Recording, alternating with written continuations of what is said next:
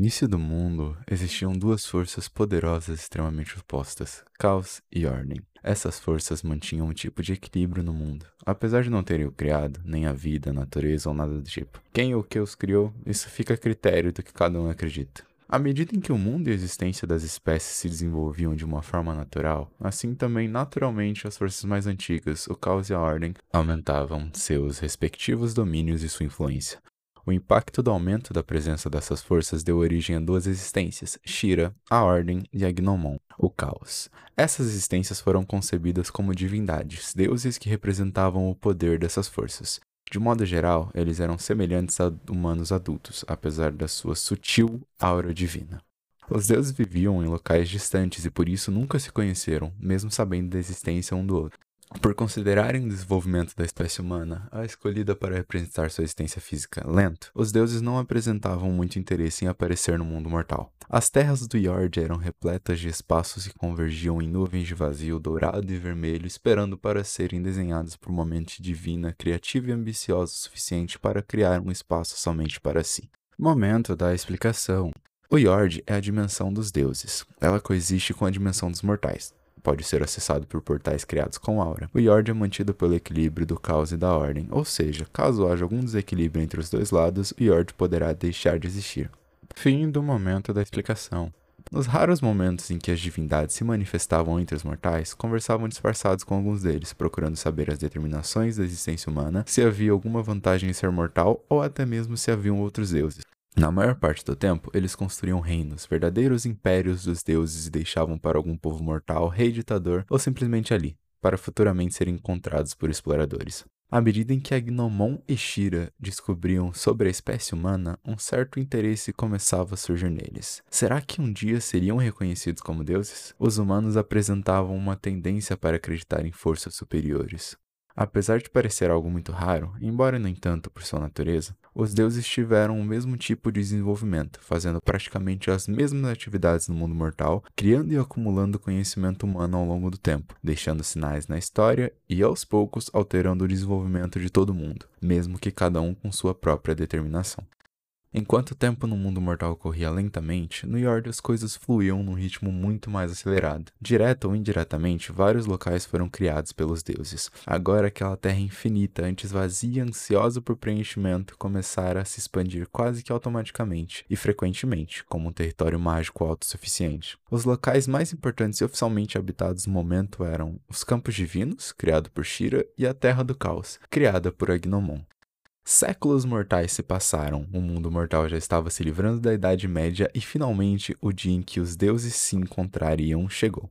Era um dia calmo nos campos divinos, o ar estava limpo e agradável como de costume. Shira estava em uma floresta não tão longe da área central. A deusa adorava florestas e a natureza. O terreno, um misto de marrom, verde e diversas outras cores em menor quantidade, era repleto de plantas, árvores, frutas e alguns animais dos mais variados tipos trazidos carinhosamente do mundo mortal por Shira. Alguns deles, devido à natureza do local e à presença de aura, sofreram algumas mutações de sua forma original, mas nada que as impedisse de viver.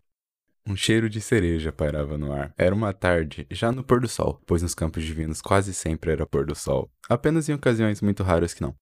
A fraca luz do sol penetrava pelas brechas das árvores e iluminava o rosto de Shira, dando um brilho maior a ela. A deusa estava sentada em um galho no topo de uma árvore, saboreando uma maçã. Seus olhos dourados brilhavam refletidos na fruta, que revelava um sorriso largo e perfeito de dentes brancos e reluzentes, provavelmente devido à alegria dela de estar num ambiente tão perfeito.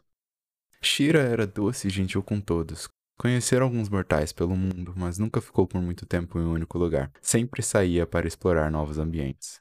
Neste dia, seus cabelos negros cacheados estavam penteados numa trança, presos por uma fita dourada e caindo sobre o ombro esquerdo da deusa. Ela terminou de comer a maçã e olhou para o solo quando alguém a chamou. A deusa não reconheceu o homem que estava ali, mas estranhamente sabia quem ele era. Era como se desde sempre soubesse quem ele era. Agnomon era um deus bonito. Talvez sim, talvez não. Vestia uma camisa simples de manga curta vermelha, calça da mesma cor, um par de botas pretas lustradas e um bracelete de couro preto e vermelho no pulso direito. Seu cabelo liso, castanho escuro, estava penteado em um topete curto. Sua pele morena parecia brilhar em um tom vermelho fraco.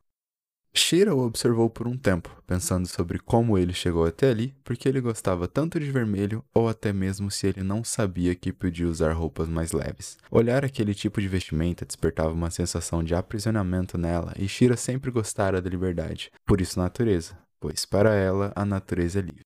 Um tempo considerável depois, ela finalmente desceu da árvore, respirou fundo e pulou.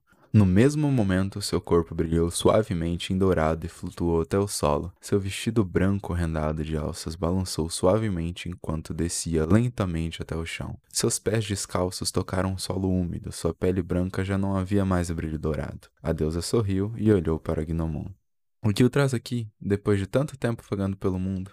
Um certo brilho pairou nos olhos vermelho fosco de Agnomon, e ele respondeu: eu imaginei que em algum momento nós precisaríamos encontrar. Somos deuses, não é? Shira parou para pensar um pouco. A deusa fazia isso com frequência, para ordenar seus pensamentos e evitar que se perdesse, pois se distraía facilmente. Sim, eu sou a deusa da ordem. Ela olhou ao redor pelas inúmeras plantas daquela floresta até ver um ponto de luz sobre uma pedra, então foi caminhando devagar até ela. Como chegou até aqui? A deusa continuou. Eu pensava que a existência desse local fosse secreta. A deusa parecia um pouco incomodada, como se a presença de Agnomon ali talvez não fosse um bom sinal. Foi por um acaso, Agnomon voltou a falar. Eu estava passeando pelo mundo mortal, observando algumas de minhas criações, até que senti uma presença estranhamente familiar. Passeando? E como passeou até aqui? Perguntou a deusa, ainda caminhando, sem olhar para Deus, pois algo nele a incomodava. Agnomon parecia ter uma presença um pouco mais forte do que o normal para Shira, como se ele estivesse tentando impor uma força. Eu apenas segui o seu chamado, mentiu Agnomon. Então começou a seguir Shira. Hum, meu chamado? A deusa sorriu.